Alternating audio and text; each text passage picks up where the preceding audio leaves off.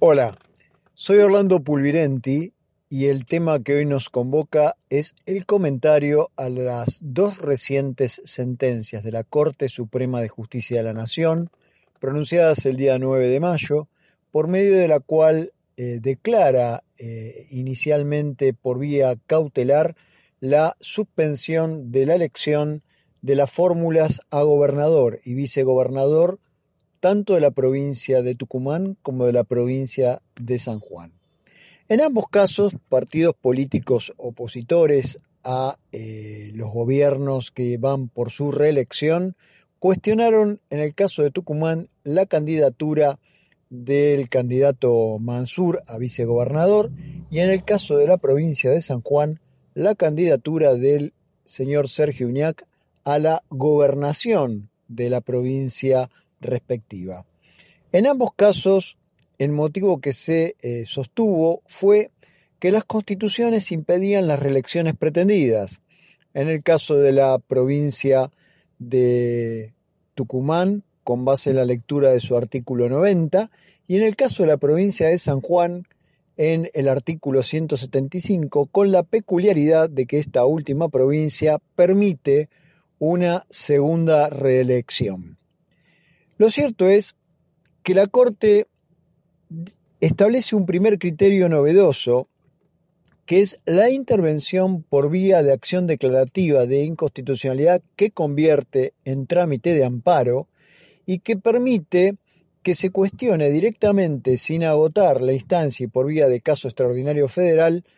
a la misma instancia judicial a la cual nos referimos, es decir, afirma una competencia originaria para intervenir en un proceso electoral en curso, que en el caso particular de la provincia de San Juan había tenido una decisión de su junta electoral, no así de sus tribunales, y que en el caso de Tucumán sí había tenido una intervención de la Corte Suprema de Justicia que eh, había eh, manifestado la posibilidad de que Mansur se presentara a esa eh, posición como vicegobernador considerando que no había agotado sus periodos en virtud de la nueva posición que intentaba ocupar, ya que con anterioridad había sido dos veces gobernador, pero no así vicegobernador. El primer aspecto entonces menciono como dato relevante es la aceptación de esa competencia.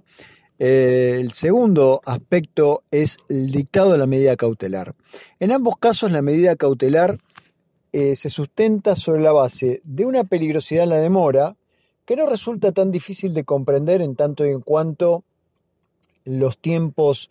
electorales son eh, acuciantes, los cronogramas electorales lo estamos viendo, eh, resultan ser bastante exiguos, por ejemplo, desde que se publica el, el padrón provisorio y el mismo puede ser observado e impugnado, el plazo que fija el Código Electoral Nacional son de 15 días corridos y esto ocurre en todas las jurisdicciones, con lo cual la premura en resolver tiene ese sentido y otro sentido práctico que surgía del hecho de que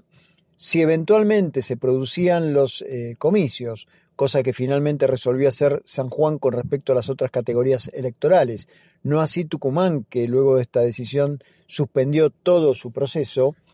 bueno, el, electos una vez eh, gobernador o vicegobernador, en el caso de que esa fuera la voluntad de los votantes de cada una de estas provincias, nos encontraríamos con una difícil situación ulterior, que sería impugnar candidaturas ya avaladas popularmente. Desde ese punto de vista, el primer requisito, que es esta peligrosidad en la demora, ahora bien, cuando vamos a la segunda cuestión que habilita el dictado de una medida cautelar, que eh, radica indudablemente en acreditar la verosimilitud del derecho,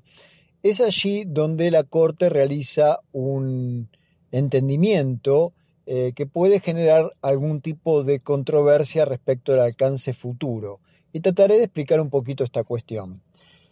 A partir de 1983, con el regreso de la democracia, se produce un primer movimiento importante de reformas constitucionales donde eh, claramente se eh, intentaban generar distintas instituciones más adecuadas a los nuevos tiempos, entre las cuales podemos mencionar autonomías municipales, como el caso de la constitución de la provincia de Córdoba, o mecanismos de participación popular no contemplados con anterioridad en esas cartas locales. Ciertamente ese movimiento vuelve a aparecer y con fuerza a, partir de la reforma constitucional de 1994, en la cual eh, ese pacto entre los partidos políticos nacionales eh, también eh, de alguna manera llevó a que más de una decena de provincias modificaran también sus constituciones y entre otras cuestiones hicieran y tomaran cuenta de la cuestión referida a la continuidad de los mandatos y posibilidad de reelección. En ese marco es entonces que debe interpretarse cada una de las cartas provinciales qué es lo que permite y qué es lo que no permite. Y la Corte toma al resolver esta cuestión los precedentes que ya había tenido con respecto a la provincia de Río Negro y también con respecto a la provincia de Santiago del Estero, en cuyos casos había decidido que las reelecciones que se pretendían en su momento resultaban violatorios del propio marco institucional existente. Ahora bien, en estos casos se actuó por vía de caso extraordinario federal y en este supuesto último se está actuando por vía de acción declarativa convertida, como mencionamos, en amparos de tramitación urgente. Y para entender la, verosimilitud, lo que hace es suponer que eh, la reelección como principio tiende a ser una limitante a la transitoriedad en la función republicana o lo que es lo mismo a la necesidad de que eh, quien cumple una función pública sea eh, reelegido eventualmente con una limitación que asegura una rotación en quienes desempeñan esos cargos o funciones.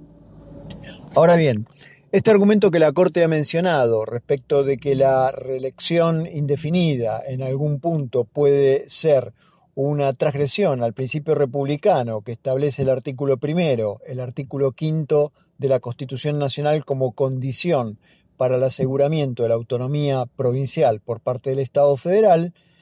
eh, y del artículo 31 de la Constitución que establece nuestra pirámide organizacional jurídica, ciertamente genera una posible interpretación que eh, podría poner en crisis de sostenerse esto en la sentencia definitiva la situación de tres provincias argentinas que al día de la fecha no eh, prevén una limitación en esas reelecciones posibles. De hecho, ya se conoció periodísticamente en estos días que iban a existir presentaciones cuestionando, por ejemplo, la eh, presentación de candidatura por parte del actual gobernador de Formosa, Gildo Insfrán, cuya constitución, dicho sea de paso, no establece ninguna limitación a la posibilidad de su continuidad en el tiempo, en lo que refiere a sucesivos periodos de reelección. Entonces, y concluyendo, la Corte con acciones declarativas y en el caso particular de Tucumán eh, con eh, un artículo 90 de una redacción eh, confusa. Y en el caso de la provincia de San Juan sin haber agotado siquiera las instancias propias previstas en esa jurisdicción para poder recurrir judicialmente, ha decidido aceptar la competencia, convertir estas acciones en trámite de amparo y otorgar una cautelar cuyo aspecto de peligrosidad en la demora no resulta mayormente observable, pero lo que tiene que ver con la lectura de la verosimilitud del derecho, abre un campo muy amplio de interpretación que podría poner en crisis al derecho local de varias jurisdicciones y provincias que no prevén una limitación a la posibilidad de reelecciones sucesivas por parte de sus gobernadores y vicegobernadores. Con estas apreciaciones los saludo, los despido, esperando que tengan una buena jornada y será propicia la oportunidad para ponernos en contacto nuevamente. Muchas gracias.